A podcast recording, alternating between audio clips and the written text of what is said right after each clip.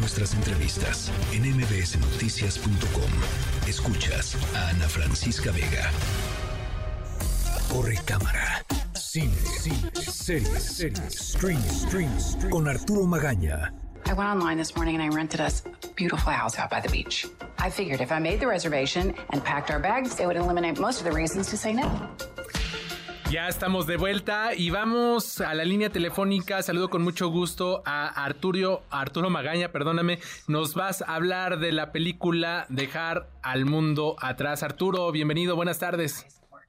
Hola Adrián, buenas tardes, ¿cómo estás? Mucho gusto, feliz año para ti, para todos los que nos están escuchando eh, esta noche. Y pues sí, hoy te quiero platicar de una película que a mí cuando la escuché me dejó helado, me, me, me dejó con muchísimas cosas en la mente Ajá. y que estoy seguro que ustedes si ya la vieron, se les pasará lo mismo y si no, pues cuando la vean les ocurrirá eh, de, de, forma igual. Se trata de Dejar el Mundo Atrás, la segunda película de un auténtico visionario, Sam Smile, quien en 2015 sorprendió al mundo con una serie fabulosa y sumamente perturbadora llamada Mr. Robot, un thriller tecnológico protagonizado por Rami Malek, en el que nos hablaba de ciberseguridad, de hacktivistas, de, en contra de una corporación ahí de las más malignas del planeta.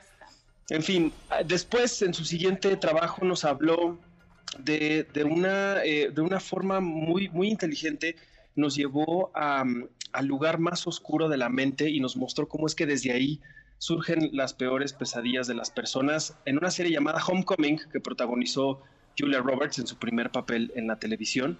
Y, ya con esto nos iba dejando más o menos una idea de lo que, de lo que Sam nos ha querido contar en todo este tiempo, en, su corta pero muy, muy destacada eh, filmografía. Eh, ahora, este talentoso director parece recoger eso que ha ido distinguiendo a, a su pequeña eh, pero muy, muy interesante firma que ha tenido en la industria para hacernos parte de una nueva pesadilla, supuestamente contada desde la ficción, pero que de alguna u otra forma se siente aterradoramente actual. De la mano de Netflix, una vez más, junto a Julia Roberts y acompañado ahora de un elenco espectacular que incluye a Ethan Hawke, a Mahershala Ali y a Kevin Bacon, Leave the World Behind nos sitúa en un contexto apocalíptico donde los celulares han dejado de funcionar, donde el Internet se ha caído y en donde la televisión solamente hay una señal de estática que posteriormente dará paso a un mensaje de alerta mundial.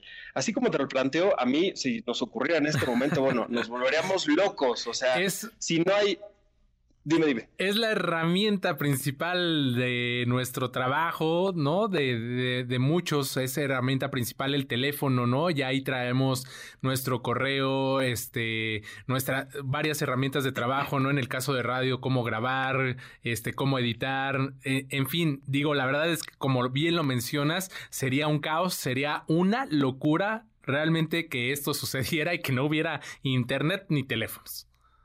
Claro, y digo, piensen cuando ha temblado, ¿qué ocurre? Lo primero que queremos hacer es contactarnos con las personas que queremos y no podemos hacerlo. Y esa eh, ansiedad, eso que nos provoca, es básicamente lo que, lo que quiero contarles que ocurre al principio de, de, esta película, que está basada en la novela homónima de, de Rumán eh, Alam, en donde rápidamente te cuento, nos, sí. nos lleva junto con una, una, familia a una hermosa casa a las afueras de Nueva York, en Long, Long Island, para ser precisos que es un Airbnb donde ellos han, eh, que han rentado para huir de, del estrés de la cotidianeidad y donde buscan desconectarse de la realidad. Sin embargo, a la mitad de la noche llega un hombre con su hija a tocar la puerta, argumentando de que son ellos los dueños del lugar y que pues están molestando a sus inquilinos porque algo muy extraño está sucediendo en la ciudad y no tienen a dónde ir.